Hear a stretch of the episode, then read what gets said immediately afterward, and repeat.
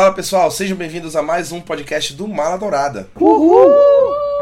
Gente, estamos de volta com o nosso podcast numerado, nosso podcast temático que vocês acompanham há anos conosco. Eu sou o apresentador de sempre, Rafael Mendes. É um prazer estar de volta para mais um episódio no qual a gente vai viajar o máximo que a gente puder através do multiverso. Eu vou apresentar hoje a equipe maravilhosa que está comigo para comentar esse que é o episódio mais aguardado do filme mais aguardado do ano de 2021. Estou com ele, Josué Gaia. E aí, jovens? Tudo bem? Também estou com ele, Matheus Salada. Ó, oh, você aí, você mesmo. Tom Holland, me desculpa, cara. Tu é sensacional. Ele já, ele já veio, né? Ele já veio. Já veio. A campanha dele hoje é pedir desculpa pro Tom Holland, tenho certeza disso. Também estamos com ela, Lídia Batista. Oiê. Gente, já deu para perceber? Vocês já viram a capa do episódio, já ouviram a gente fazendo referências múltiplas aqui. Hoje é aquele em que a gente fala de Homem-Aranha sem volta para casa. Esse filme que gerou brigas nos cinemas, gerou porradaria na internet, expectativas um ano todo, um trailer que saiu faltando um mês. Cadeira voando. O marketing péssimo da Sony, porque ela soltou o trailer faltando um mês. Pôsteres horrendos que a gente viu aí, né? Que a Sony nunca acerta no pôster. Hoje a gente vai comentar sobre esse filme com spoilers, porque vocês já viram a crítica do Lucas Freitas no nosso feed, que foi uma crítica leve. Ele fez uma crítica sem spoilers, muito boa, mas sem spoilers, justamente para não estragar a experiência de ninguém. E aqui, quem já viu o filme quiser comentar e quiser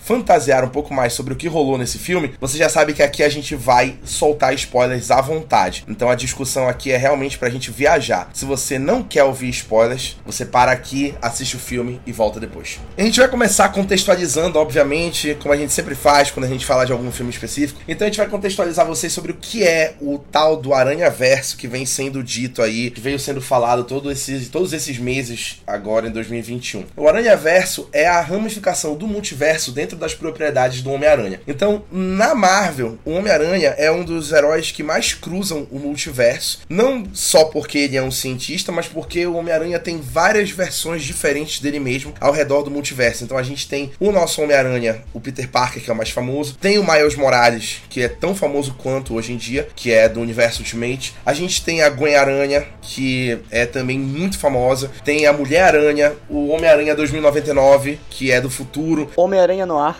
Homem-Aranha no ar, que é o Homem-Aranha que se passa ali na década de 30 de 40 que luta contra nazistas. Temos o Homem-Aranha Supremo, que é o Dr. Octopus no corpo do Peter Parker. Inclusive é um, é um dos meus favoritos, Homem-Aranha Supremo. É, é perfeito, bom, né? Também, é perfeito. O Dr. Octopus genial, não tem comparação. A gente tem o Porco-Aranha. O então, Homem-Aranha japonês que é o Megazord o Homem-Aranha japonês que tem o Megazord. Para quem assistiu aí Homem-Aranha no Aranha Verso, quem leu alguma coisa de quadrinhos, sabe como funciona a ramificação do multiverso. E não só os heróis, os Homens-Aranhas cruzam de um lado pro outro, mas os vilões também. Então a gente tem um cruzamento de vilões que atravessam de um universo pro outro para enfrentar. E o conceito é basicamente esse. Então o Homem-Aranha, ele é um herói que ele tem um grande arco de multiverso dedicado só para ele, dentro da Marvel, quando a gente fala disso. Por isso que criou-se toda uma expectativa para o filme do Homem-Aranha, conforme a gente foi vendo os os anúncios do filme que foi criando aí, foi se criando um clima terrível pra gente assistir o Homem-Aranha. E falando do filme em si, quando eu falo que foi se criando um clima terrível, é verdade, porque para quem lembra, lá no meio de 2019, a Marvel e a Sony romperam o acordo deles. Então, para quem não lembra, o Homem-Aranha nos cinemas ele é propriedade da Sony Pictures, por conta de um acordo que foi feito lá em, na década de 90. E aí a Sony produz os filmes do Homem-Aranha e ela tem os direitos de todo o universo Homem-Aranha nos cinemas, nos quadrinhos, nas animações, o Homem-Aranha continua sendo da Marvel, mas nos, no universo cinematográfico, em filmes, a Sony detém os direitos do Homem-Aranha. Então, cancelaram o acordo entre eles por conta de dinheiro. A Sony queria mais dinheiro, a Marvel não queria pagar. Então, depois do Longe de Casa em 2019, o Homem-Aranha oficialmente iria sair do MCU, do universo compartilhado da Marvel. E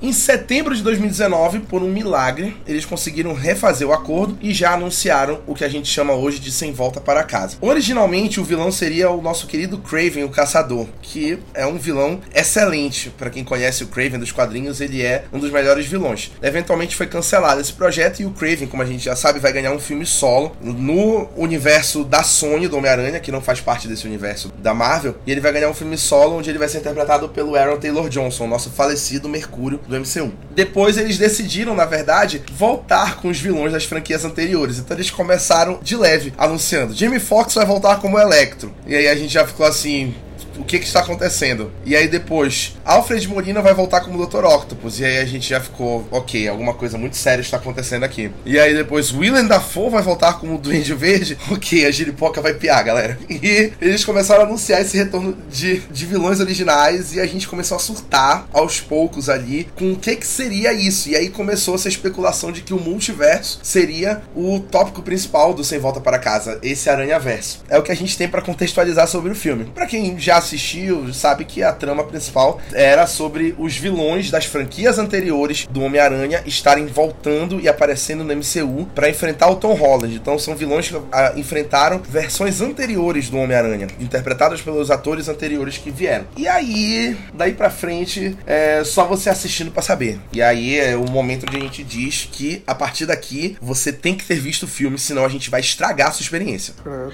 mano. Meu Sangue Deus. e fogo, né, bebê? A partir daqui é por sua conta e risco. É, não, aqui é por conta e risco da pessoa, Spoilers, então já, spoilers. já foi avisado. O segundo aviso de spoiler já. Então acho que a gente pode começar. Gente, que filme!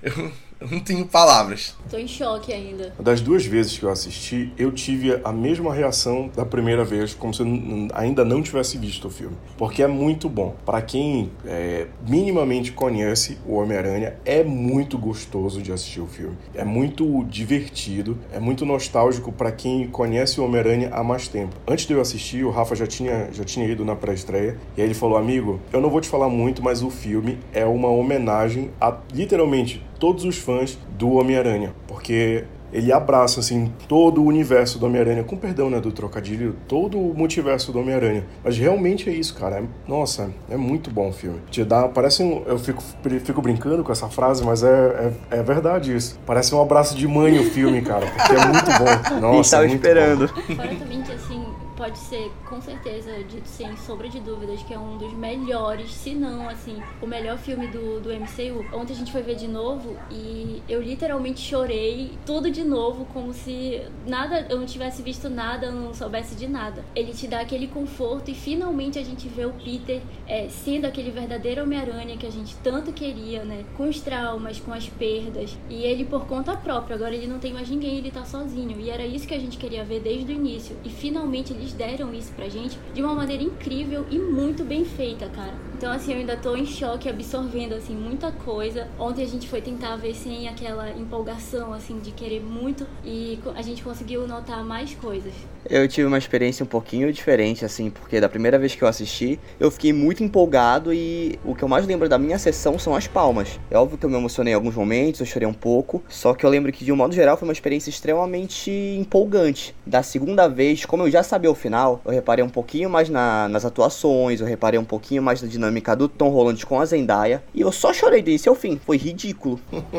Compartilho do mesmo sentimento. Eu acho muito bacana eles colocarem assim, isso que a Liz falou, deles finalmente puserem o Tom Holland como garotão, o Homem-Aranha molecote ainda. Só que aqui, ele já, já no finalzinho do ensino médio, indo pra faculdade, eu sinto ele molecote, mas não aquele molecote meio, meio Zé, assim, meio bobão mesmo, como ele era nos primeiros. Aqui eu entendo que ele, aqui ele já tem um senso de responsabilidade como Homem-Aranha e tudo, mas ele continua sendo um moleque. O Doutor Estranho fala pra ele, né? A gente já passou por tanta coisa e eu acabo esquecendo que você é um moleque ainda. Eu sinto isso nele, no Homem-Aranha dele, e é muito, muito, muito da hora, cara, ver a dinâmica dele com os outros dois. O do Tobey, nitidamente a gente vê que é um Homem-Aranha, ele já é o, muito mais próximo do Homem-Aranha que a gente no Aranha Verso, que é o Peter já final de carreira, meio cansado, com dor na costa. Quase o tio Ben. Quase um tio. Ben, quase um tio Ben. E na real, essa é muito, muito mais parecida a dinâmica deles, porque os conselhos que o Peter do Tobey Maguire dá pro Peter do Tom Holland é muito mais próximo do tio Ben, assim, do cara que já passou por tudo aquilo, é um cara mais velho. Fala, olha, cara, estás começando, eu acho que não é bem por aí pra gente ir. Eu não quero que você se torne a pessoa que eu fui por um tempo. Eu acho que esse caminho aqui, você percorrer isso não, não é bacana. A atuação do, do Tobey nessa. Assim, eu não sei se é porque ele já tá nessa fase da vida dele, né? Ele já tá um cara cansado. Dá Com pra dor ver nas que ele costas tá... Eu já. vejo, pelo, eu vi pelo menos. Ele tava feliz de estar fazendo o filme, de voltar como Homem-Aranha. Mas realmente parece que ele tá sugado, tá cansado. Assim, é um Homem-Aranha que já tá há muito tempo se balançando por aí. Que já faz isso há um bom tempo. Com dor nas costas. Mas a atuação dele é muito boa, cara. Muito boa. Ele te convence quando ele chega lá na casa do Ned. Ele fala pro pessoal: olha, quando eles perguntam pra ele, se eu não me engano, sobre a, sobre a máscara, eu tá, tá com o uniforme. Ele fala: ó, isso estraga completamente o lance do,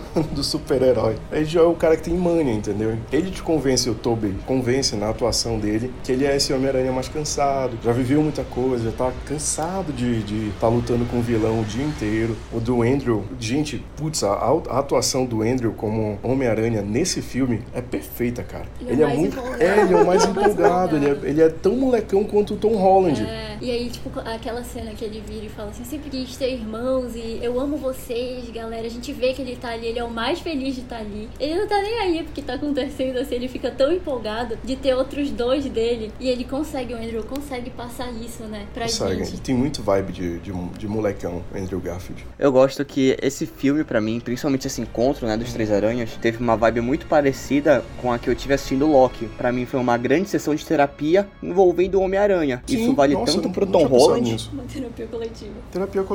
Porque, tipo assim, o Tom Holland tava meio quebrado, e aí ele recebeu conselhos das pessoas que melhor poderiam aconselhar ele, que são outros Homens-Aranhas. em tese sabe do que ele tá passando, né? Tanto que eu acho que na cena que eles estão no, no telhado, acho que é o do Andrew, é, eu sei porque vo- é. eu sei pelo que você tá passando. E aí ele, não, não, não, você não sabe. Não, eu realmente sei pelo que você tá passando. Tipo, eles tiveram, os três Peters, né? Tiveram a mesma trajetória, só com, com pessoas diferentes ali. Pra um, o ponto de virada foi a namorada, o outro foi o tio, outro- o outro a tia. Mas a- as dores são, são a mesma, então. É, eu, eu não tinha pensado nisso, de ser realmente uma sessão de terapia.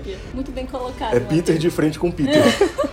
Nossa, pode escrever. Eu achei que foi uma sessão de terapia também pro Homem-Aranha do Andrew, né? Sim, nossa, redenção total, Mateuzinho. Sim. A gente ainda tá com o Homem-Aranha do Andrew bastante na cabeça, né? O do Toby faz um pouquinho mais de tempo. Só que eu lembro que até hoje eu tenho amigas minhas que, sabe, tem como papel de parede a Gwen Stacy e o Homem-Aranha do Andrew Garfield. Que foi um negócio muito bem construído. E trazer toda essa carga emocional pro personagem, e ainda que de forma indireta pra trama, é algo que eu acho que não só serviu como fanservice, como também serviu pra levar a história pra frente. Nossa, falando, pegando um ganchozinho muito, muito breve, não, não quero me estender muito nisso, mas falando de, de atuações e mover a trama, cara, eu lembro que quando começou a sair, quando começaram a apresentar os vilões do filme, acho que nem chegaram, não sei se chegaram a anunciar, mas eu lembro de ter anunciado primeiro o Jamie Foxx, depois o, o Alfred Molina, e aí eu não lembro, não tô bem certo disso, se anunciaram ou só já apareceu direto no trailer o William Dafoe como, como o Duende Verde. Cara, eu li recentemente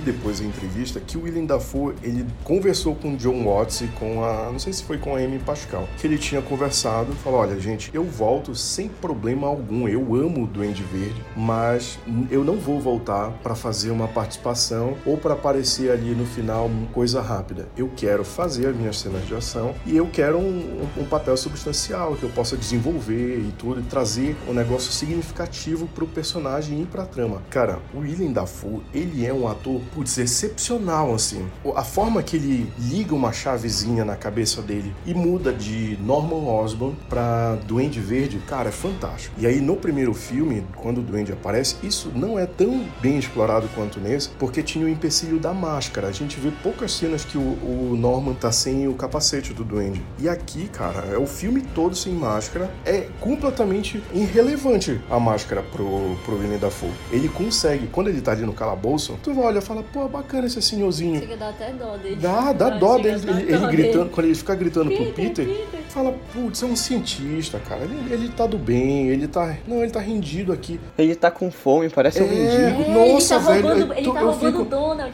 Quando, quando ele aparece na cena, a atuação do William é tão convincente que tu simplesmente blipa na, na tua cabeça. Olha, piadinha. Tá blipa na tua cabeça. o Lucas, é o efeito do Lucas. Ele não veio hoje. É, ele me mandou essa. E aí tu blipa assim de, de esque... Tu esquece absolutamente tudo que o Norman Osborn, o Duende Verde, fez. Porque ele fica assim, no... dá pra te ver que ele tá frustrado, que ele tá angustiado, porque a casa que o cara conhecia não existe nesse mundo, o trabalho dele não existe, ninguém que ele conhecia não existe, o filho dele não existe. E aí tu fica, talvez esse cara tenha mudado. E aí, na cena que tem o plot dele, todo aquele tempo ele, ele ainda era o Duende, não era o Norman, tu fica, caramba, cara, o William Dafoe, ele dá vida, assim, pelo, pelo roteiro. Que, que ele... Eu acho que foi nesse mesmo vídeo, eu vi que ele falou que ele dispensava dublê. Ele queria fazer todas as, as cenas de luta e tudo. E eu achei isso sensacional, porque ele tem 60, 66, 66 anos, já é um senhor. E ele tava praticamente implorando para fazer todas as cenas de ação. Ele é um ator, assim, sensacional, ele é um gênio. Ele é o meu vilão favorito do Homem-Aranha. E ele dá o sangue nisso e tu vê. E ele que movimenta a trama, né? É, é o Duende que movimenta a trama. Que é, é ele que faz a Peter questionar a moralidade dele ele faz Peter questionar se aquilo mesmo, ele põe em xeque a, a conduta do Peter. O Peter chega a ficar um momento na dúvida fala: será que isso é sim responsabilidade minha? Será que esse é o meu papel? Por que, que eu não posso? Eu, eu tenho tanto poder, por que, que eu não posso acabar com a vida desse cara que tá que transformando a minha. É, que tá transformando a minha vida no. trauma dele, né? Tipo, querendo ou não, a Tia May morreu, acho, pelo arranhão, ou se não sei se o planador pegou, até questionei isso, mas eu acredito que pegou, né? Machucou ela, então ele causou a maior dor e o maior trauma do Peter. Faz ele ter esses questionamentos, tanto que o, o Toby, né, fala para ele que não é sobre vingança e tudo. O Andrew também fala que ele ficou vingativo desde a morte da Gwen. Ele se tornou amargo e eles não queriam que isso acontecesse com o Peter do Tom Holland. Então eu achei interessante, principalmente essa parte deles ajudando ele a ver que ele não teria problema com a moralidade dele e tudo. Eles entendiam que ele queria vingar a morte dele, mas que isso não ia ajudar a vingar a morte da Tia May, mas que isso não iria ajudar em nada, causaria acho que transtornos maiores a ele. Eu gosto que o Duende Verde ele tem meio que um arco dentro desse filme, porque antes a jornada dele era só por poder e ficar cada vez mais forte. Agora não, ele quer quebrar o Peter, que nem o Coringa do Batman Cavaleiro das Trevas quer quebrar o, o Batman, porque ele fala: "Ah, não, o Batman só tem uma regra, né? Vou fazer ele quebrar essa regra". Duende Verde é a mesma coisa. O Jamie Foxx na entrevista dos três para CCXP, ele falou isso, ó, perguntaram para ele qual é o vilão mais perigoso assim, qual é o vilão que mais dá medo. E aí eu lembro dele ter falado que o do William, o Duende Verde, dá mais medo. É o cara que entra na tua cabeça. Ele não tá lutando contigo aqui fora, o físico. Ele entra na tua cabeça e aí tu, tu mesmo é de dentro para fora o problema. Então, putz, cara, um vilão, um ator que consegue fazer isso, que entende o personagem, que ele tem essa psique e passa isso em tela, e realmente isso é, é, é posto em tela. Então, é, putz, é muito bacana, cara. O Elen Dafoe, o Alfred Molina também tá perfeito nesse filme, cara. Muito bom. Parece que o cara foi lá no armário dele, pegou o, os tentáculos e pôs assim e, e, voltou da onde parou o filme. Perfeito, cara, muito bom. A única atuação que eu particularmente me não é desagradei, mas para mim distou um pouco do restante é o Electro do Jamie Foxx, que parece que ele tá interpretando ele mesmo, igual o The Rock em todos os filmes que ele faz. ele tá, o, o Jamie Foxx tá interpretando o Jamie Foxx no filme. Nossa, é, não sei, achei meio, meio fora de contexto assim. Mas isso eu, né? Não sei. Não, sim, sim, eu concordo contigo, mas é porque eu acho que o roteiro dele dentro do espetáculo Homem-Aranha 2 não ajudou muito ele para desenvolver esse personagem. Sim, sim, é, pode ter sido, é verdade. Mas o traje melhorou muito, né? Putz. Porra! já é daquele jeito ali, é, que era do jeito que a gente queria ver desde sempre. Né? É, e é, é, muito bacana como a Marvel ela vai amarrando as coisas direitinho assim, sem forçar, né? Parece um cantor que não, não precisa ficar estrangulando assim a garganta para cantar. Porque, cara, os efeitos visuais de espetacular Homem-Aranha às vezes parece muito um videogame, assim, fica muito artificial já. E aí não te convence, ele, ele joga fora a tua suspensão da descrença. Já aqui, os efeitos visuais, cara, putz, de todos, assim, é muito, olha, quando o Dr. Octopus aparece, o tentáculo completamente feito em CGI e nenhum momento isso fica assim, fala, nossa, hum, faltou renderizar ali, hein? Esse tentáculo não tá bem encaixado. Cara, muito bem feitinho. O visual do Jamie Foxx também é muito, nossa, bem amarrado. Os raios, assim, quando estouram em algum lugar. O próprio Homem-Areia, eu lembro que quando eu vi o Homem-Aranha 3, isso era algo que ficava meio incômodo, assim, porque parecia que ele era de veludo, não parecia areia. Parece que era o tempo todo muito lisinho, assim. E aqui, ontem, eu assisti em 2D. E aí dá pra te ver que o visual do Homem-Areia, ele tem meio que um craquelado, assim, de areia mesmo. Tu sente a textura na tela. Te convence, cara. Nossa, é, é muito bom. Ah, e outra, não sei se isso... Porque, enfim, eu não prestei tanta atenção. Mas o usaram CGI no Alfred de Molina e no William Dafoe, não foi? Né? No rosto, acho que eu acredito que.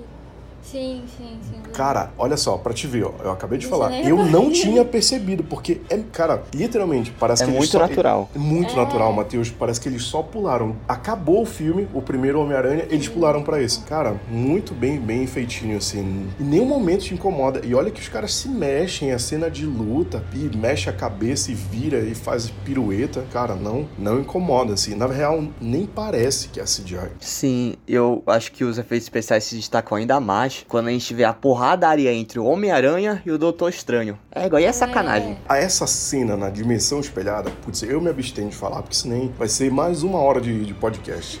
Que é muito bom, cara, é muito bom. É puro suco de Doutor Estranho e Homem-Aranha. De novo, eu tenho problema com o CGI quando diz respeito à textura de, de coisas assim. Cara, essa cena na dimensão espelhada, vou te falar, o CGI dessa é muito melhor do que o CGI do Doutor Estranho para a dimensão espelhada, assim. Putz, cara, tá muito, muito bonitinho, muito. É palpável, assim, de falar, hum, talvez isso exista.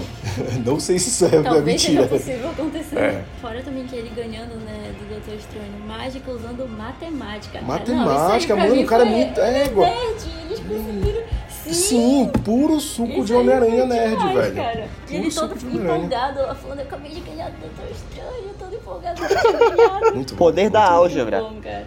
Não, e é muito diferente do Zack Snyder, por exemplo, Snyder Cut, que tu vê que é só um caldeirão de fanservice e não serve pra nada. Não, sacanagem, gente. Amo o filme, eu só quero sacanear.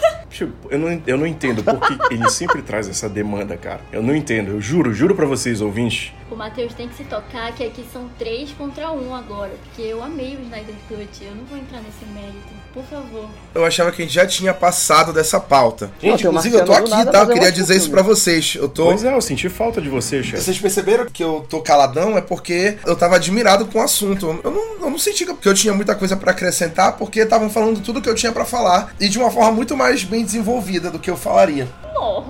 Ah, né? Ele, ele, tá, ele tá fazendo, ele tá Um fazendo. do Sempre chefe, a né? prioridade é o conteúdo de qualidade. Não é pra falar muito, mas sempre falar algo interessante que vale a pena. Então, se eu não tinha nada pra falar, era melhor ter ficado calado. Que foi o que eu fiz. Pô, gente, vocês cobriram muito bem. Eu acho que eu acho que o que mais agradou foi realmente as atuações, né, do filme. A gente vê os atores atuando como se, como falaram aí, como se não tivesse passado quase 20 anos de tempo assim entre os primeiros Homem-Aranha e 10 anos do espetacular Homem-Aranha. Então, foi muito bom ver essas atuações, e especialmente a atuação do Tom Holland, que pra mim foi espetacular. E aí a gente consegue Nesse filme ele tá mais Homem-Aranha do que, do que nos outros, cara. Sim, Dá eu show, acho, eu acho que a gente tá consegue bom. fazer um link muito bacana com o desenvolvimento de personagem aqui. E aí a gente entende, assim, eu tinha certeza de que isso aconteceria. Tem gente aqui que não acreditava muito que isso era possível. Mas existe um plano. Na minha cabeça, eu consigo ver claramente o plano que a Marvel fez, eu já tinha visto há muito tempo. E eu acho que hoje, quem não gostava do Homem-Aranha do Tom Holland consegue ver com mais clareza esse plano de construir um Homem-Aranha antes do Homem-Aranha que todo mundo conhece dos quadrinhos, que é aquele Homem-Aranha que todo mundo agrada. A trilogia Homecoming do Homem-Aranha, ela é o caminho pra gente chegar no Homem-Aranha, amigão da vizinhança, que é,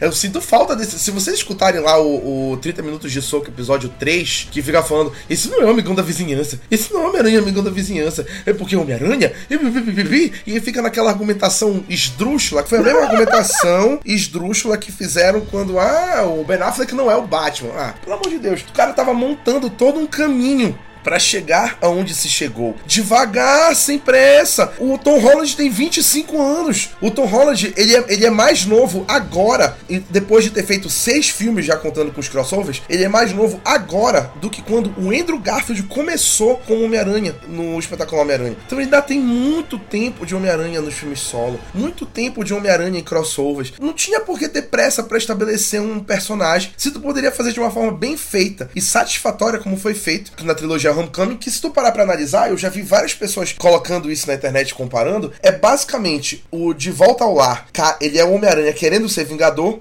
O Longe de Casa é o Homem-Aranha entendendo o que é ser um Vingador. E no Sem Volta para Casa é o Homem-Aranha entendendo o que é ser um herói. Eu jamais Claramente, conseguiria fazer essa, essa analogia.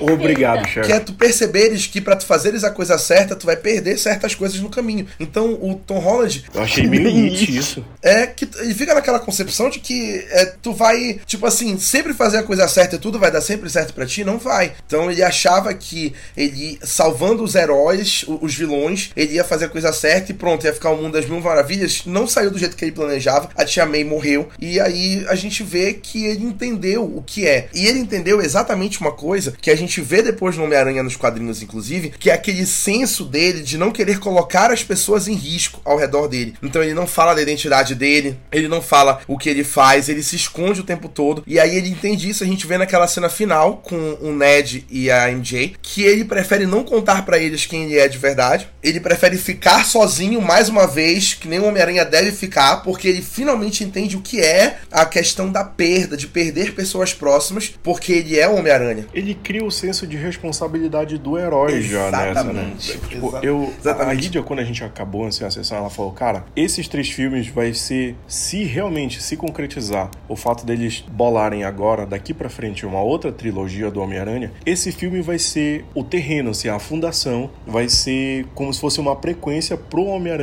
mais maduro, o Homem-Aranha do Tom Holland. Que, cara, no final do filme, realmente ele pega tudo isso, esse amadurecimento como, como herói, da jornada do herói mesmo, que ele entende que ele não é o, o cara em, em primeiro lugar. Não é sobre ele a jornada, não é sobre ele, é sobre como, qual que é o, o, o papel dele no mundo e o que que ele faz com esse papel, entendeu? Então, é o cara que vai botar as outras pessoas sempre em, em primeiro lugar, assim, e não ele, ah, porque isso aqui deu errado pra mim e vamos, vamos ver se eu, se eu consigo. Que tu pode ver, isso é um, um pensamento ainda de um garoto, de um adolescente. Então, tudo pra ele era, era diversão, era novidade, tudo. Era muito brincadeira ainda. Tanto que ele fala pra MJ, né? Você não merece isso, eu estraguei a sua vida. E quando ele vai encontrar com eles lá no final, já aconteceu toda a batalha final, é, ele toma essa decisão, como o Rafa falou, de não contar, porque ele quer proteger, não só proteger a vida deles, mas o futuro deles. Ele viu que eles conseguiram entrar na faculdade, que ela aparentemente está empolgada, ela tá feliz por entrar na faculdade. Então ele toma essa decisão de não. É, é, eu esqueci a palavra agora. Interferir, eu acho, Interferir. no, no futuro deles, né? Então, ele agora ele tá por conta própria, cara. Literalmente ninguém sabe da existência dele. Olha, essa cena final. Eu no cinema, vou te ser sincero, eu não, não chorei. Não chorei com o Toby nem com o Andrew aparecendo. A cena que me fez chorar Foi foi ver o Homem-Aranha do Tom Holland, que é um Homem-Aranha que no início foi muito criticado. Que aí eu quero nem parecido. Aí porque esse é amigão da vizinhança. Aí porque o, o Tom Holland é muito assim. Aí o Sr. Stark. Cara, eu chorei na cena final, porque finalmente, pra mim, não só pra mim, que ele disse, Stan Lee disse que o, quando ele desenhou o Homem-Aranha, quando ele imaginou o Homem-Aranha, ele viu um cara parecido com o Tom Holland. Arrepiei Tô aqui. toda arrepiada. O Tom Holland é a personificação do Homem-Aranha, assim como o Robert Downey Jr. é a personificação do Homem de Ferro. E aí, ver o Homem-Aranha do Tom Holland, depois de ter passado por tudo isso no filme, virando o cara que tá, é pobre, sem Entendeu? dinheiro, Costurar. Morando de aluguel, Tem que pagar o adolescente, aluguel. Tem que tem que pagar pagar aluguel. aluguel. Quando o cara falou isso, cara, eu fiquei, putz, morando de aluguel, sem absolutamente ninguém na vida dele. Até os amigos vingadores dele esqueceram dele. Então, é o cara que tá por conta própria agora. Fora que tinha uma coisa que o pessoal reclamava muito na internet que eu via, é, ah, mas ele não fez o próprio uniforme. Ah, mas ele, ele ganhou, todos os uniformes dele ele ganhou. Agora ele fez, cara. Tanto que lá tem, eles botam assim bem vista a máquina, o tecido. Ele fez o uniforme. Finalmente Lindíssimo uniforme. é, Steve Ditko, eu te amo. E ele não só fez o uniforme, mas ele fez o, O uniforme dos uniforme. quadrinhos azul e Cintilante. É o meu uniforme amigo, mais fiel do. Homem-Aranha. Em 20 anos de Homem-Aranha no cinema, é o uniforme mais fiel que tem. É o uniforme mais fiel. Quando eu, quando eu vi isso, eu só achei deslealdade eles terem colocado esse uniforme à noite. Eu achei deslealdade. Deveria ser de dia. Deveria ser dia, concordo. É pra combinar com as luzes do Natal. É pra passar as luzes de Natal, né, cara? E sabe quem sabe desenvolver personagem bem também em filme de herói? Zack Snyder. Queria deixar isso claro. Só esse recado aí, entendeu? Só, só, só soltou. Drop leve. demais. Falei, tô leve. Queria que os ouvintes pudessem queria que eles ver pudessem ver o que o cena. Rafa fez agora. Ai, meu Deus. Eu queria que ele pudesse ver. Saindo da tela da câmera. Né? Eu não tenho mais nada pra falar. Cara, De- deixa o meu recado feito aí. Se entendeu? existe ponto negativo nesse filme.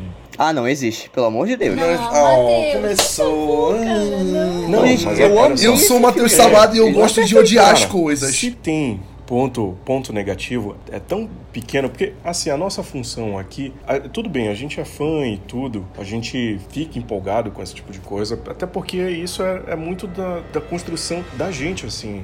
Hoje, que a gente é, o nosso senso de moralidade, é muito do que a gente aprendeu lendo revistinha, cara. Tu vê, tem uma simbologia muito maior pra gente, mas a gente também é entusiasta do cinema e tudo, e a gente tá aqui pra analisar também o filme. Só que se tiver, cara, ponto positivo, eu particularmente negativo, eu não, não vi nada assim que me incomodasse a ponto de falar, nossa, isso aqui tá. a mu- experiência, É, né? que atrapalha a experiência. Eu vi, é, na hora que a tela fica preta, aí aparece dirigido por John Watts, é um Talvez ponto tenha negativo. E muito, acabou. É, sim, muito. só pra dizer que Bom. não tem, atrapalhou a minha experiência essa cena quando, né? Ah, ficou tudo preto, como o chefe falou. Tivemos que sair do cinema e isso atrapalhou muito Mas tá. Matheus, e aí? Vamos lá. Fala, vamos te ouvir agora, Matheus. Fala tu, Matheus, fala tu. Não, o que eu acho é que o filme aposta algumas conveniências dentro do roteiro para que a história possa fluir. Então, por exemplo, ele fala que algumas das pessoas que conhecem o Homem-Aranha foram para esse universo e foram justamente os vilões. Por exemplo, a Gwen Stacy que morreu, ela sabia quem era o Homem-Aranha e dentro dessa lógica ela poderia ter vindo para esse universo. Porém, se ela viesse para esse universo, a história teria que ser modificada.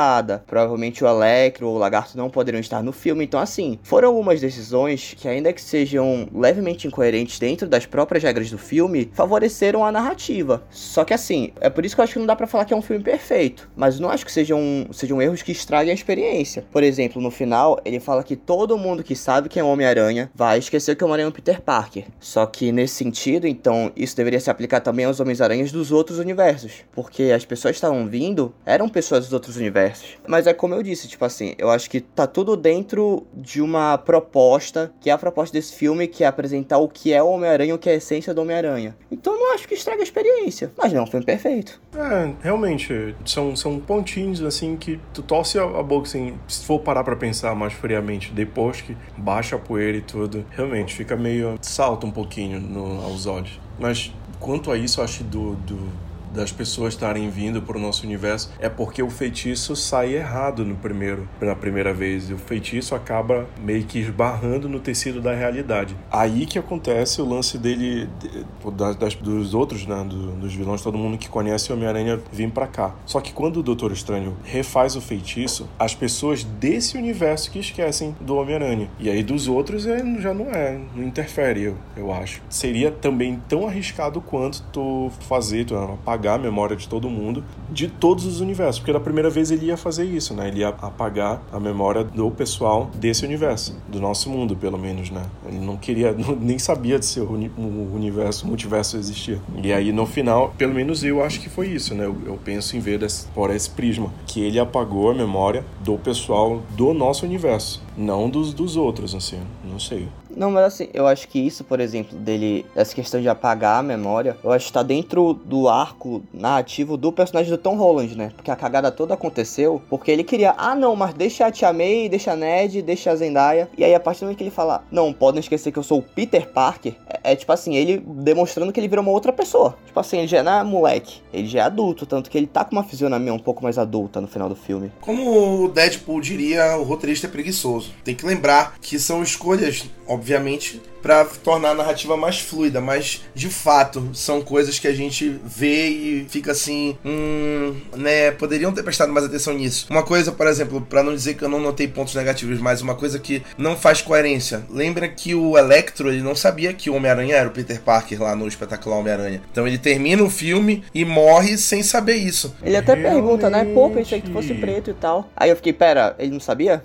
Pois é, ele aparece ali, então é estranho, né? É, os outros outros todos sabiam, de fato, mas o Electro ele era o único que morreu sem saber que o Peter era um Homem-Aranha. Não faz um pouco de sentido, né? Nessa, nessa questão. E também poderiam ter aparecido outros personagens, nem que fossem só participações especiais, como a Gwen, ou a Mary Jane e a Kirsten Dunst, né? Do, do Homem-Aranha 1, né? Da, da primeira trilogia. Mas fica aí, né? Mas eu acho que não, como o Josué falou, não é uma coisa que estraga de fato a, a experiência em Não, si. não. né? O filme continua tendo uma experiência maravilhosa. Tenho, eu tenho uma coisa pra falar da questão do- da aparição assim, de personagens. É, como a gente viu Fun em 3D, fact, fun é, fact. Como a gente viu em 3D, a gente não notou quando, naquelas ramificações assim no, no céu, né? O Crave aparece. Sim, Não só ele, e mas o que também. Rhino, né? Ele aparece, Rino também ele aparece. Eu não tinha E visto, eu vi, eu cara. falei, Josué, tu tá vendo isso? Quando eu vi, eu fiquei em choque. Eu No falei, céu, "Olha é. só, cara. Porque dá pra, pra migrar, né, os personagens, assim. Quando pra- ela viu, ela ficou igualzinha a Rafael Mendes.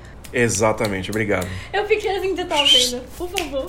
Pra quem não conhece, isso aqui é o som do meme do Leonardo DiCaprio em Era uma vez em Hollywood. Era uma vez em Hollywood. Fiquei desse jeito, chefe. Cara, Muito mas a- aparece muita gente nessa cena do multiverso. Eu vi o Loki. ah, é Loki? verdade, É verdade. verdade, Nossa. O Loki verdade. aparece o chifre dele crescendo assim. bem aqui no canto, O no canto Loki superior. aparece e ele tá bem, esquerdo. bem perto da Inferior, câmera na hora que inferior. aparece. Ele tá bem na esquerda, bem no canto esquerdo. O Craven eu não tinha visto, o Rhino eu não tinha visto. É, realmente aparece muita gente aí nessa cena. Então, é realmente a concepção do multiverso indo além, né? Mas a gente pode falar com mais detalhes agora que a gente vai entrar no, na parte de referências, né? Saindo aqui dos pontos negativos, a gente entra na parte de referências. A gente pode falar sobre um pouco mais disso. A principal referência que a gente pega em Homem-Aranha Sem Volta para Casa é, obviamente, os Homens-Aranhas anteriores, que foi a maior especulação e a Marvel e a Sony tentaram guardar as sete chaves essa participação, apesar de que vazaram várias vezes as cenas que a gente confirmou vendo o filme que as cenas vazadas eram reais, não eram fake.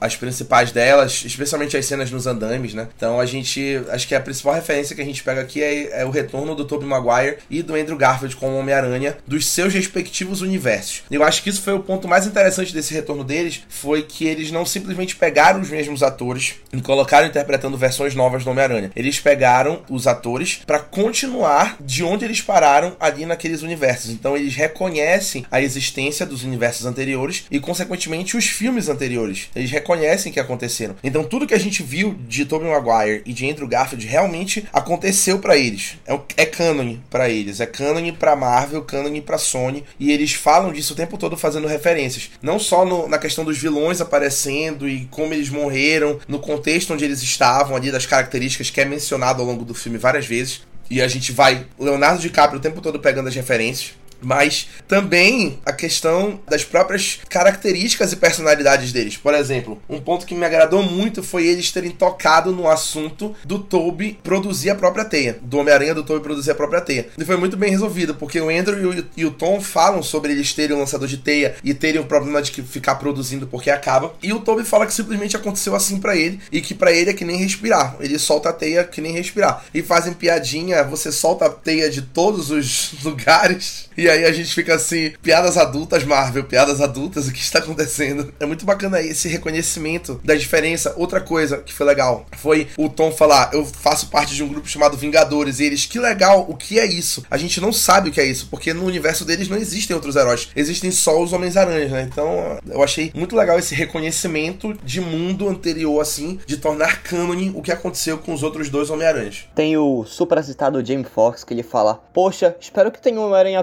em algum lugar. Aí tu fica, caraca! Que é uma referência clara ao Miles Morales, todo mundo sabe disso. Que deve aparecer em breve aí no, no MCU. E vai dar uma dinâmica muito legal, porque eles têm idades muito parecidas, né? O personagem de Tom Holland com o Miles Morales. Sim. Tem referência a MJ do, do universo do Andrew Garfield, que ele fala, ah, porque perdi a minha Gwen. Ele fala, não, é porque tem a minha MJ e é, continue procurando e tal. A gente vai, uma hora engata. Aí fica, hum, é, tá, não entendi. Então tem uma MJ no universo dele também. Falam sobre a MJ, então falam sobre a. Provavelmente a MJ e o Peter lá do, do Homem-Aranha do Sam Raimi ainda estão juntos, né? Ele fala que aos trancos e barrancos conseguiram Sim, fazer sim. dar certo. E isso é forte. E, e claro, a gente não pode passar sem falar da referência à morte da Gwen Stacy, que Ai, é meu Deus. um, um arco, um dos arcos mais populares dos quadrinhos e que provavelmente é um dos pontos mais fortes ali da franquia do Andrew Garfield como Homem-Aranha. E aí ele tá claramente atormentado por isso e a gente vê que ele ainda tá machucado por tudo que aconteceu, por não ter conseguido salvar ela e que ele não se sente merecedor, por exemplo, de um amor ou de coisas boas por conta do que aconteceu. E a gente vê ele tendo um, assim, entrando em paz mais ou menos, tendo um encerramento com, com isso quando a gente vê aquela cena que a gente viu nos trailers e logo todo mundo especulou o que aconteceria, que foi o que aconteceu de fato, que é a Zendaya, a MJ caindo dos andames, o Tom Holland tentando salvar ela e ele não consegue. Claro, o Duende Verde tem que atrapalhar tudo, maravilhoso. E aí o Andrew imediatamente vai lá e pula, pega ela e salva. E foi uma euforia grande no cinema, porque todo mundo queria ver isso. Eu não sei se chega a ser uma referência, mas é, é muito parecido com a cena que o Duende pega o Peter, é muito parecida com a cena que o Duende pega a Mary Jane quando ela larga o cabo na, no bondinho da Roosevelt, o primeiro filme. Sim, muito parecido. Eu fiquei na hora, falei... Lá no Homem-Aranha 1. Talvez, não 2000, sei. 2002. Sim, referência a, a, ao Homem-Aranha classicaço do, de quando o Homem-Aranha começou a ser o Homem-Aranha, quando ele foi desenhado pela primeira vez. Porque, assim como a gente tinha falado ainda agora, eu e o Rafael, esse é o uniforme. Quantos anos, Rafinha, por favor? 20 anos, 20 anos. Esse, de longe, é o uniforme mais fidedigno do Homem-Aranha. De longe, cara. É muito parecido com o uniforme que o Steve Ditko fez. Muito parecido. É, é muito, é muito doido. E aí a cena que a, o- ele desce com a Gwen e aí ele pergunta, você tá bem? Ela assim, ele começa a chorar. Cara, Nossa, o. Andrew, ele foi o Homem-Aranha que eu mais queria rever. Talvez nessa, nesse retorno. Eu tava mais ansioso pra rever o Andrew, justamente porque eu sabia que eles iam explorar isso, do que pra rever o Toby. Eu acho que quanto mais o tempo passa, mais a gente se convence de que o Andrew tinha um potencial incrível pra ser um, o melhor Homem-Aranha, talvez, do cinema. Tinha. Faltou um roteirinho ali. É, faltou o roteiro. Eu tava muito ansioso realmente pra rever o Andrew. Era uma coisa assim que tava, tava me empolgando e eu não me decepcionei porque o fanservice e as referências dele foram maravilhosas. E é uma pena, né? Porque tu vê dos três ainda que eu, hoje em dia, né? Hoje em dia, gosto muito do Tom Holland e gosto muito do Tom Maguire. Pra mim, o Andrew Garfield continua sendo o melhor de todos os três. É, é o único personagem dos três Homens-Aranhas que não tem um arco fechado. Tu vê que ele ainda tem muita coisa pra resolver dentro de si. Ainda tem muita história pra contar, na- né? Até porque nos quadrinhos, realmente, um dos grandes amores da vida do Homem-Aranha é a Gwen Stacy. Até que aparece a Mary Jane e ele consegue esperar isso. Então, acho que, pelo menos em relação ao personagem dele, ainda tem muita coisa pra contar. Outras referências muito fortes que a gente não pode deixar passar, obviamente, é do multiverso, que a gente vê ali no final do filme o multiverso se abrindo com aquelas cores roxas que já viraram cores características do multiverso no MCU, essas cores roxas. E a gente vê ele abrindo, a gente vê, como a gente já falou antes, muitos personagens aparecendo ali nas referências. E a gente já sabe, como a gente já sabia, que esse filme seria a última peça do xadrez para que a gente chegasse ali no próximo filme que vai tratar de multiverso, que é, é, obviamente Doutor Estranho no Multiverso da Loucura. E a gente vai falar sobre isso quando a gente falar daqui a pouco do futuro do Marvel Studios depois de Homem-Aranha sem volta para casa.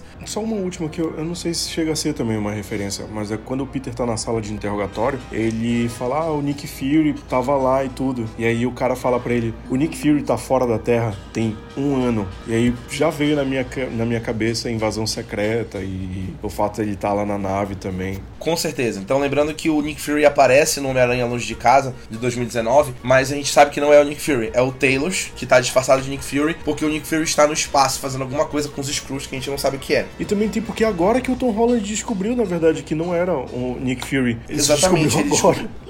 Ele descobriu agora que não era o Nick Fury. Ele achava que era, então ele toma um susto, né, do que aconteceu. E aí a gente já sabe que o Nick Fury vai voltar em Invasão Secreta junto com o Talos também. E aí a gente, enfim, vai ver o que que se desenrola disso aí, vai descobrir o que que o Nick Fury tava fazendo de fato. E por que que o Talos estava disfarçado aqui, há quanto tempo exatamente ele estava disfarçado na Terra de Nick Fury. A gente vai ver isso. E falando em interrogatório e coisas jurídicas, nós temos uma outra cena emblemática, onde o Peter tá em problemas com a justiça, precisando de um advogado. Então surge o lindo, o articulado advogado Matthew Murdock. Que personagem, ele está de volta, Demolidor. É, e além do Matt Murdock estar de volta, é o Charlie Cox que volta interpretando o Matt Murdock, reprisando o papel dele da série Marvel Netflix Demolidor. Foi muito bom ver ele de volta como advogado, ele não aparece como Demolidor ainda, mas ele já dá uma prévia ali do que ele pode fazer quando ele pega no reflex É porque ele é um ótimo o advogado. tijolo, que ele é um ótimo advogado, pô. É, ninguém imagina que é porque ele é bom bom pra caralho de porrada. Josué Gaia consegue pegar uma pedra assim? I'm a really good lawyer. É muito interessante pensar que, fazendo um link aqui, e aí a gente fala spoilers de Gavião Arqueiro, se você ainda não assistiu, pare agora. É muito interessante lembrar, fazendo um link, que outro personagem que voltou também é o Wilson Fisk, interpretado de novo pelo Vincent D'Onofrio, que já apareceu em Gavião Arqueiro. Então, os dois personagens talvez mais emblemáticos. Todos baseados em Nova York. Todos também, baseados né? em Nova Gavião York. Arqueiro, Homem-Aranha, Isso. Rei do Crime e Demolidor. Isso. E aí a gente tem os dois personagens mais emblemáticos ali da franquia Marvel Netflix voltando, interpretados pelos mesmos atores que interpretaram lá. E aí a gente já imagina que eles vão provavelmente investir aí em um filme ou uma série do Demolidor com o Rei do Crime, falando aí de submundo do crime, voltando a trazer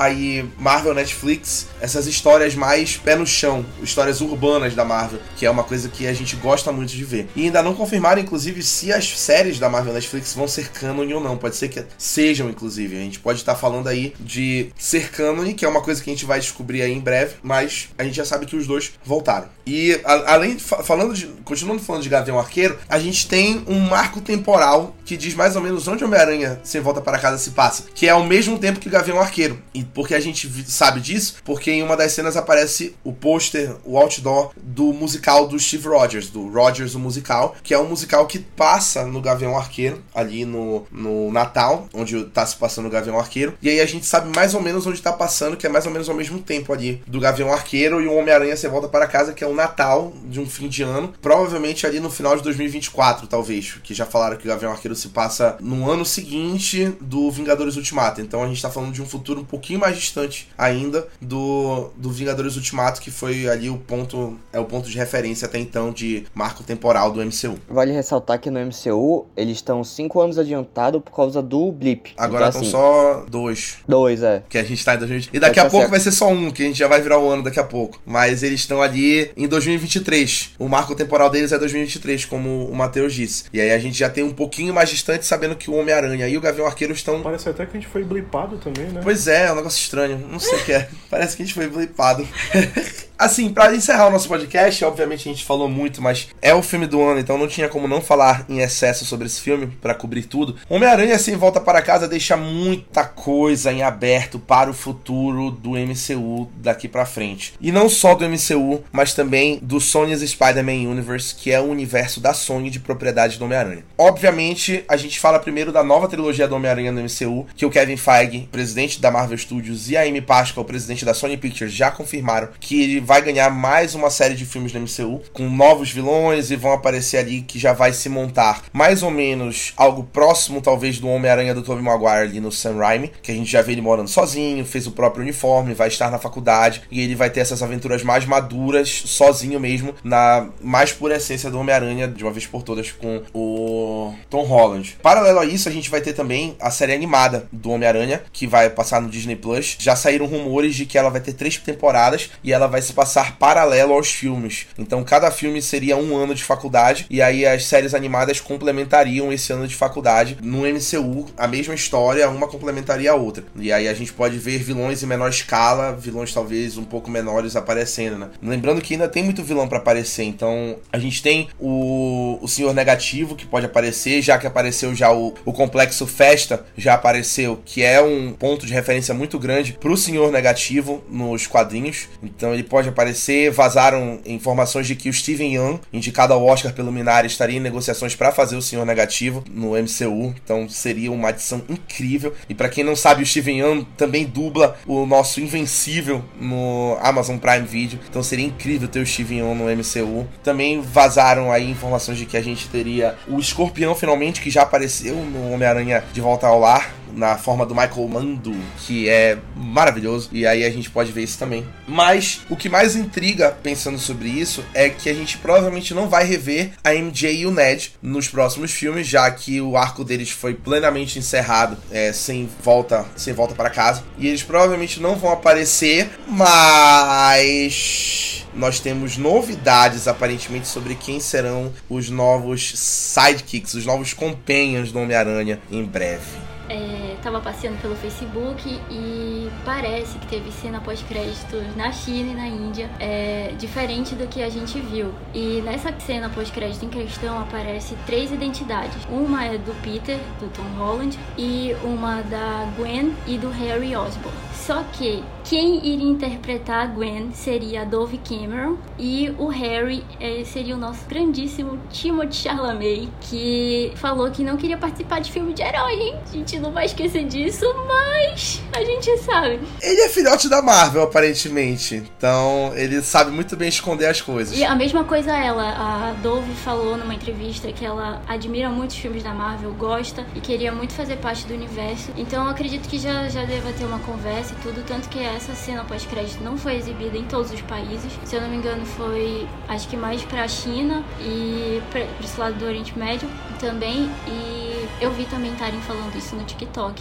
sobre isso, dessa questão dela já estar tá seguindo a Zendaya, o Tom e o resto dos atores. Então a gente já fica assim, né? Qualquer coisa a gente já tá teorizando. Mas eu quero muito ver o Timothy e ela também, que eu gosto dela como atriz. Vocês podem ver que a Lídia, ela é a nossa repórter, ela sabe todas as informações. É a tia do Zap, né? Famosa. ela é a tia do Zap, tudo chega no Zap dela. Seria maravilhoso ter a Gwen e o Harry nesse MCU, que são pessoas marcantes aí na vida do Homem-Aranha. Assim, eu adoro a Dove Cameron. Pra quem assistiu Agents of Shield, ela tava lá e ela foi maravilhosa. Ela ia interpretar a Lindinha agora no, no live action de Meninas Superpoderosas, que até então foi cancelado. Ela também é muito boa, mas Timothy Chalamet como Harry Osborn. Tem pinta, né? De vilão. Tem pinta. Eu acho que é, é mais do que eu, que eu esperava, juro. Ele tem cara de riquinho, tem cara de enjoado e cara de talarico. Perfeito. Cara de talarico. Tem cara de talarico. Cuidado, a talaricagem tá solta aí no MCU, hein, galera? Porra. Eu achei muito engraçado porque a minha irmã tem dois crush supremos, né? Um é o Tom Holland e o outro é o Timothée Chalamet. E agora ela tá surtando com a possibilidade deles serem estarem na mesma cena, assim. É o sonho das meninas de 14 anos. E meninos também, por que não? Tá na mesma cena e brigando. Legal que eles também têm a idade ali parecida, né? Parece que eles têm, em tela eu digo, parece que eles têm ali a mesma faixa etária de idade. E na vida real também, o Tom Holland tem 25 e o Timothy vai fazer 26 agora em dezembro. 26? A Dove também, né? Por aí.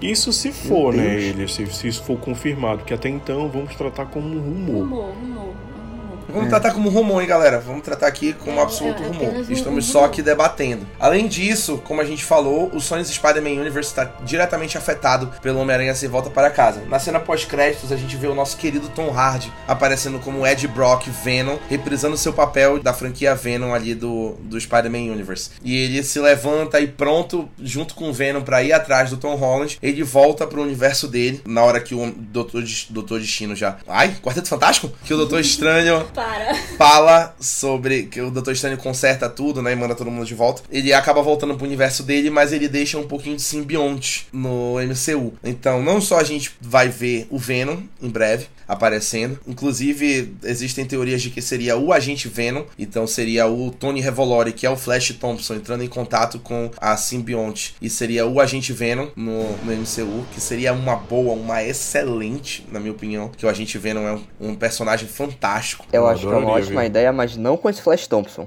Deus me livre. O problema é que essa versão do Flash num bullying psicológico do que ao invés do bullying físico. E aí eu acho que o Agente Venom combina muito mais com o John Manganiello do Homem-Aranha 1 ou com o Chris Zilka do, do espetáculo Homem-Aranha. Sim. Muito mais. Exatamente. Um soco na E- sua boca que é um Um soco acidente. na boca dele que é um acidente. Eu acho uma boa mesmo a gente vendo se for. Cara, eu acho pouquíssimo provável deles colocarem. A Sony não, não, não faria esse movimento de colocar um Venom no MCU, sabendo como o MCU tem todo um tratamento ali de fazer personagem, de estética também, CGI, enfim. Eu acho pouquíssimo provável deles colocarem isso pra conflitar com o Venom deles, do Tom Hardy, né? Acho pouquíssimo provável. Eu acho que um agente Venom realmente seria, seria bem, bem mais bem encaixado. Uma prova disso é o Mercúrio, né? Que tinham dois personagens iguais. E aí eles, né, sistematicamente mataram o dos Vingadores pra ter o do, o do X-Men, né? E eu acho que a Sony planeja muitas outras coisas, né, com esse universo dela do, do Spider-Man Universe, que inclusive tem, teve um vazamento de que o Andrew Garfield voltaria pra fazer mais um filme ali no Sony's Spider-Man Universe, que seria o espetacular Homem-Aranha 3, pra encerrar o arco dele de fato. E aí essa, essa história provavelmente se passaria ali no universo do Venom, onde o Tom Hardy está. Então seria o Andrew Garfield contra o Tom Hardy. Há suspeitas. Muitas outras especulações também dizem que a gente teria o arco do Spider-Man Blue, no espetáculo Homem-Aranha 3, que é o arco do pós-morte da Gwen Stacy, que é ele superando a morte da Gwen Stacy, entrando em paz com essa coisa. E existe uma suspeita de que ele voltaria para fazer esse filme que se passaria nesse Spider-Man Universe. E mesmo que não seja isso, existem também rumores de que o Tom Holland iria lá pro Spider-Man Universe para fazer uma participação ali cruzando multiversos. Mais uma vez, tratem tudo isso como rumor, é só especulações do que vai acontecer, lembrando que ainda tem Morbius para estrear em janeiro com Jared Leto, que o Michael Keaton vai aparecer como o Abutre lá. A gente vai ter Venom 3, vai ter o Craven o Caçador. Então não se sabe exatamente qual é o plano aí da, da Sony com o Spider-Man Universe dela, mas pode ser que a gente veja algum dos Homens-Aranha reprisando seus papéis aí em um filme lá. O bom é que agora que o Homem-Aranha tá um herói mais low profile, ele consegue andar entre os dois mundos, né? Ele consegue estar tá com os figurões, tipo o Doutor Estranho, e ao mesmo tempo ele consegue estar tá com os heróis de rua, assim, que nem o Demolidor. Então eu de verdade não ficaria surpreso se no próximo filme do Homem-Aranha ele fosse enfrentar, sei lá, o Rei do Crime. É... Não sei nem se podia ter falado aqui, spoiler, mas ele, ele existe. Pode falar, a gente já falou que, ele tá, existe. Junto do Demolidor, assim, porque o vilão do crime também é um vilão recorrente do Homem-Aranha dos quadrinhos. Inclusive no arco pós-Guerra Civil, é ele quem contrata uma série de assassinos para assassinar Tia May, né? Então é o herói que tá, assim, alinhado com a trajetória do Homem-Aranha. Um vilão, no caso.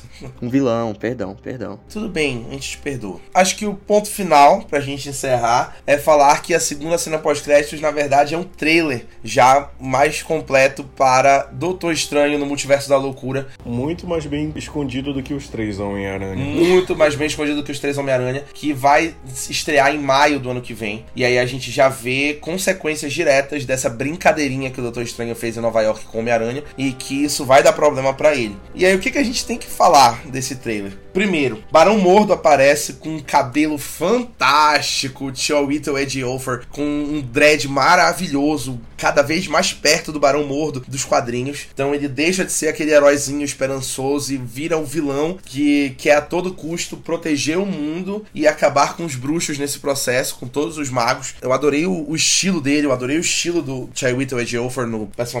Estou aqui com altas expectativas. Eu gostei porque respondeu uma dúvida que eu tive durante o filme, né? Que é, porra, o, o Doutor Estranho vai lá, cagar todo o multiverso, ele vai ficar de boa. E não, tu vê que vai ter toda uma trama dos magos se reunindo para sabe, é, eliminar ele, de repente tirar ele da Ordem dos Magos, porque ele realmente fez um negócio muito grave com o multiverso. Então eu gostei que já respondeu minha dúvida que eu criei durante o filme, né? Além disso, a gente também vê a aparição da América Chaves, que vai fazer a introdução dela no MCU nesse filme. Ela aparece de costa com a roupinha dela clássica, depois ela aparece de frente, né? E aí a América Chaves já aparecendo, e aí a gente já tá vendo mais uma vez mais uma heroína que vai se juntar aos Jovens Vingadores em breve. O caminho que a Marvel tá desenhando para os Jovens Vingadores tá me empolgando muito. Para quem tá acompanhando todas as produções, eu tô muito empolgado para ver os Jovens Vingadores. Não sei, realmente eu, eu acho bem promissor aí o que a Marvel tá fazendo com isso. Mas um ponto que agradou o fanservice de todo mundo foi a aparição de Elizabeth Olsen de volta como Wanda Maximoff, a feiticeira escarlate, no seu uniforme completo, depois de toda a cagada de WandaVision. Ela está lá, como se nada tivesse acontecido numa fazendinha. Ai, eu não sei o que. Aí o Dr. Strange chega lá pra falar assim: eu não tô aqui pra falar de Westview. Então, tipo assim, ele sabia que o Westview tava rolando, por que, que ele não foi lá resolver a cagada? Ah, pelo amor de Deus, fico logo mordido. A gente já sabe que ela vai ser peça-chave, porque ele vai pedir ajuda dela. Então, a cagada tá tão grande que ele precisa de ninguém menos do que a feiticeira escarlate para resolver a cagada. E a gente tem uma noção do tamanho da cagada quando a gente vê quem é que provavelmente vai ser o vilão do Doutor Estranho no Multiverso da Loucura, que é ninguém menos do que o Doutor Estranho Supremo, que é a versão vilânica do Doutor Estranho. Mais uma vez, spoiler, se você não assistiu o Arif, assista. Ele já deu as caras em o Arif no episódio 4. Inclusive, é muito parecido, né? Porque ele, ele casando ali, a cena dele de casamento com a Christine é muito parecido dele tentando voltar ali com a Joia do Tempo. Ele solta as cobrinhas pelo braço também. Pois é, é.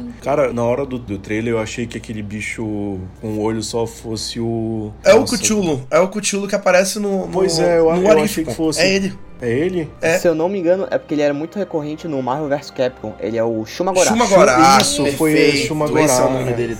É, é o Cthulhu. É, é, achei o, que fosse. O Cthulhu e Shumagorá é o mesmo nome, né? O mesmo personagem. E aí o Shumagorá, é, ele já apareceu ali no, no episódio 1 de What If, ele aparece lutando contra a Capitã Carter. E aí depois ele aparece no episódio 4, quando o Doutor Estranho tá absorvendo a magia de todos os seres mágicos, né? Pra se tornar o Doutor Estranho Supremo. A gente tá vendo o primeiro personagem saindo da série animada What If para o live action. Que é aqui do Doutor Estranho no Multiverso da Loucura. E assim, eu não sei o que vai acontecer. Agora, no, no Multiverso da Loucura, realmente eu lavo minhas mãos e espero sentado, porque pode ser qualquer coisa, literalmente qualquer coisa. É porque, como a gente aprendeu com Rick e Morty, o conceito de multiverso é um conceito que abre espaço para todas as possibilidades, né? A gente pode ter os X-Men sendo introduzidos por, por conta do multiverso, a gente pode ter o Quarteto Fantástico sendo introduzido pelo multiverso, a gente pode ter todos os personagens do What If voltando, a gente pode ter um universo onde o, o Spider-Man falou com o Ned e com a Mary Jane, e aí eles voltaram a ser amigos, assim, tudo pode acontecer, dependendo da imaginação do roteirista. Com essa, todas essas especulações, tudo isso aí que a gente tá passando, que vai ficar imaginando aí por meses, né? Normal de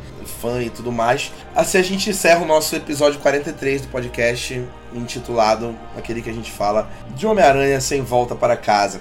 Antes de encerrar, obviamente, eu queria abrir o espaço pra gente ouvir um recadinho do nosso querido Lucas Freitas, que vai deixar um recado aqui pra gente, falando sobre o filme, sobre o que ele achou, porque já que ele escreveu a crítica, nada mais justo do que que ele fale o recado aqui. Zabumbe, galera, tudo bem com vocês? Bem, como vocês viram, eu não pude participar presencialmente desse podcast, mas queria dar minhas impressões sobre o terceiro filme do Homem-Aranha, o Homem-Aranha sem volta para casa. Para começar, eu acho que é um filme à parte, assim. Acho que ele se caracteriza como um filme que foge totalmente da curva, né, do legado do herói. É presente tão presente dentro da Marvel que a gente pode enxergar é uma grande maturidade, assim. O Tom Holland sofreu muito com críticas falando que ele não era um bom Homem-Aranha, que ele é um Homem-Aranha com tudo muito fácil, tinha trajes tecnológicos, uma história muito fraca, não tinha tio Ben e tudo mais. Por causa do multiverso e de todas as consequências, né, que o Peter deseja curar todos os vilões, isso acarreta em muitas coisas. E eu acho que foi incrível a sacada de no final rebutar tudo, sabe? O que aconteceu aqui, gente, nesse final desse, dessa trilogia foi basicamente um reboot de tudo aquilo aquilo que já tinham pensado, né? De todo, todo o universo do Peter Parker. Voltando pro ponto zero, onde ele é ferrado, né? Que ele não tem dinheiro, acabou de sair da escola, tem que entrar na faculdade, ele vai entrar no MIT. Tudo isso, sabe? E eu acho muito legal essa cadência que fizeram para ele. Essa oportunidade mesmo de começar esse herói novamente do zero, sabe? A gente sabe agora que não vai mesmo ter um tio Ben, a tia May já morreu. Então, assim, não tem mais o Tony Stark, porque ninguém lembra que o Homem-Aranha é o Peter Parker. Então ele não tem mais nada tecnológico, ele teve que. Aparece até no, no, final, ele fazendo o próprio uniforme dele, muito parecido com as HQs, aquele vermelho e, e azul reluzente, muito legal, achei. É, acharia legal se ele virasse fotógrafo, né, do Clarim Diário, que agora é uma televisão e um podcast. Assim, eu acho que foi de grande inteligência, assim, da Marvel e da Sony também, de finalmente selarem nessa né, parceria. E agora que não, há, não vai mais haver dissoluções, assim. Tom Holland vai passar ainda por muito tempo sendo o Homem-Aranha do universo regular da Marvel. Hoje, o dia que eu tô gravando isso, que é dia 21, é... surgiu um boato. Boato não, uma mobilização no Twitter com os fãs ao meio-dia do dia 25. Vamos fazer um grande movimento, né, no Twitter, subir uma hashtag, que é para que ocorra esse terceiro filme do espetacular Homem-Aranha, né? Lutando contra o Venom, do Tom Hardy, ou até com Mobius. E eu acho uma sacada muito legal, assim, porque Tobey Maguire não vai voltar como Homem-Aranha. Já tá muito velho, 46 anos. Mas o Andrew Garfield ainda tá numa idade boa, assim. Provavelmente tem mais um, dois filmes. Tá com 38 anos, mas parece que não passou um dia. É, mas assim, voltando a falar do universo regular da Marvel. Achei que eles acertaram muito com o tom do filme. Claro que tem umas pontas soltas ali. Hoje, pensando, eu não acho que é uma sacada tão boa assim de do nada o Peter querer salvar todos os heróis. Os vilões, quer dizer, perdão. Mas assim, eu acho que tirando isso, não tem pontos falhos. Não, tem, não é um filme que deixa pontas soltas. Todos os problemas que ele abre, ele resolve no final. Nossa, eu acho assim, incrível realmente. A Marvel pra mim acertou muito. E assim, trazer de volta, né, os dois Homem-Aranhas clássicos, que é o Tobey Maguire e o Andrew Garfield, só fizeram somar pro filme. Não somente pela genialidade dos dois, mas pela interação, né? Porque querendo ou não, é, hoje a Marvel confirmou que os dois são variantes, mas querendo ou não, eles são a mesma pessoa. Tem os mesmos gostos, sofrem das mesmas coisas, mesmo que é, um tenha ido pro espaço e lutado com Thanos, o outro ficou na Terra, mas lutou com Venom. O outro ainda nem tinha chegado nesse nível. Mas eu acho muito legal porque eles conseguem trazer um quê de. Tu já conhece esses personagens e a gente tá querendo. Eles apadrinham um novo, que é o Tom Holland, né? Acho muito significativa a cena depois que o, o Peter do Tom Holland vai tentar empalar, né? O Duende Verde, assim como foi no primeiro filme, por ele ter matado Eu Te Amei. E o que acontece é o Tobey Maguire, o Peter Tobey Maguire, indo lá e não deixando ele fazer isso, sabe? Porque ele sabe das consequências disso. Grandes poderes vêm com grandes responsabilidades. Isso faz com que o dever do herói, acima de tudo, seja proteger aqueles que ele ama e ser justo. E não agir por impulso, apesar de muitas vezes eles errarem. Mas eu acho assim, a interação dos três magnífica, é uma coisa, uma obra-prima mesmo. Para mim, o Andrew Garfield se destaca muito aqui. É, a gente sabe que ele era um aranha muito bom, mas foi prejudicado pelo roteiro muito fraco. É, mas eu acho que agora eles conseguiram acertar o tom dele, sabe? Um tom mais sentimental, sempre lembrando que ele perdeu a Gwen, mas em nenhum momento deixando de ser engraçado, cômico, sabe? É, sem deixar esse tom leve. Eu acho que a Marvel tem um grande potencial com Tom Holland. Foi confirmado que vai sair uma nova trilogia, né?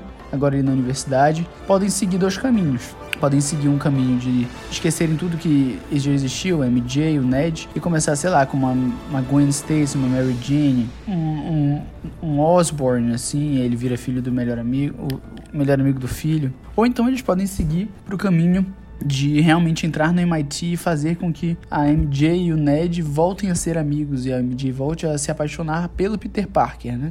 Que é sensacional, assim, essa, essa linha. E é basicamente isso, assim, para mim é um filme espetacular, sensacional, veria de novo, tranquilamente, inclusive irei ver. E é isso, galera. Fiquem bem, qualquer coisa, estamos aqui. Zabumba! Belas palavras, belas palavras. o cara falou bem, o cara sempre fala bem. Ele é o maior que nós temos. Queria agradecer ao Josué, ao Matheus e à Lídia pela produção de conteúdo incrível. Hoje eles falaram, falaram, falaram. E eu fiquei 20 minutos sumido aqui, desaparecido. Quase foram atrás de mim lá no Liberal. Como eu falei, aqui a nossa produção de conteúdo é maravilhosa. Todo mundo colabora muito. E muito obrigado pelo, pela disponibilidade, pela dedicação para gravar esse podcast. Queria agradecer todo mundo que está escutando a gente até aqui. Nosso podcast saiu grande, como sempre, mas como eu falei, a gente tinha muita coisa para falar desse filme e o filme merecia. Eu acho que todo mundo está disposto a ouvir todo esse tempo pra gente falar mais estender um pouco mais essa experiência de Homem-Aranha, o máximo que der. Fiquem ligados nas nossas produções de conteúdo. Semana que vem saem os nossos dois podcasts de fim de ano, onde a gente vai falar dos melhores filmes e séries de 2021. Semana que vem vocês vão ouvir esses dois podcasts, eles vão sair em par para vocês escutarem de uma vez. E aí vocês aproveitem já, se preparam aí para falar pra gente quais foram as principais produções para vocês desse ano, se vão estar na nossa lista ou não. Falem pra gente lá na nossa DM que o estagiário vai responder para vocês se vocês são sensatos ou se vocês estão viajando na maionese. É isso, até os próximos podcasts e tchau. Tchau. Tchau. Tchau.